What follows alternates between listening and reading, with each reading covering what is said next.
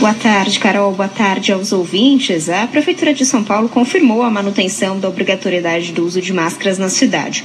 A medida vale pelo menos até o dia 10 de novembro, quando um novo estudo da situação epidemiológica na capital paulista será divulgado.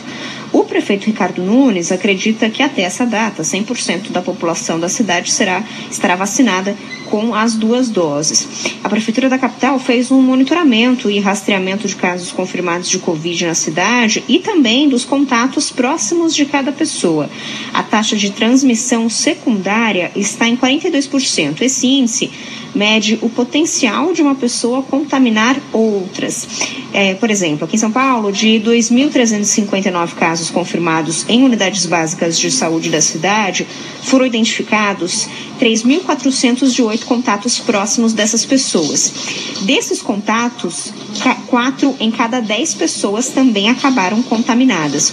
O prefeito Ricardo Nunes destacou que os dados demonstram a necessidade de manter medidas não farmacológicas, ou seja, medidas de controle da pandemia, como o uso de máscaras. É, baseado nos estudos elaborados pela Secretaria de Saúde, a cidade de São Paulo não vai, nesse momento, fazer a liberação é, com relação à exigência do uso da, da máscara, que nós só poderemos ter no próximo dia 10 de novembro, é, no mínimo, até o dia de novembro, um novo estudo que possa trazer uma nova posição. Então, enfatizando, de acordo com os estudos apresentados aqui pela Secretaria de Saúde, que a doutora Paula nos vai apresentar, na cidade de São Paulo permanece o uso obrigatório de máscara. E a partir de amanhã, Carol, não será mais obrigatório o distanciamento de um metro entre pessoas em cinemas e teatros. A Prefeitura sugere, no entanto, que os espaços sigam pedindo e sugerindo é, o comprovante de vacinação para essas pessoas. Lembrando que para eventos com mais de 500 pessoas, o passaporte da vacina é obrigatório. Carol.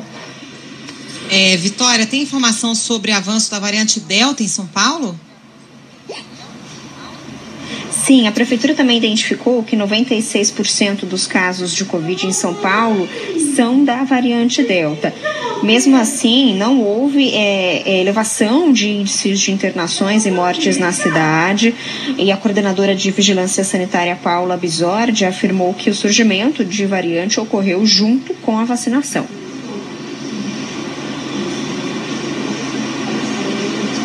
Pela primeira vez no município e rapidamente, em algumas semanas, ela passa a ser predominante.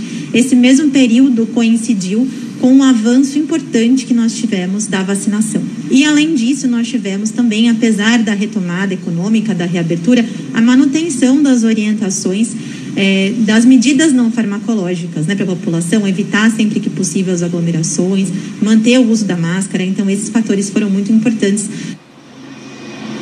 essa, né? A cidade de São Paulo, Carol, tem 86% da população adulta vacinada com as duas doses. Se, e se a gente contar os adolescentes, a cidade já tem aí 72% da população com, do, com 12 anos ou mais também vacinada com as duas doses contra a Covid-19. Carol.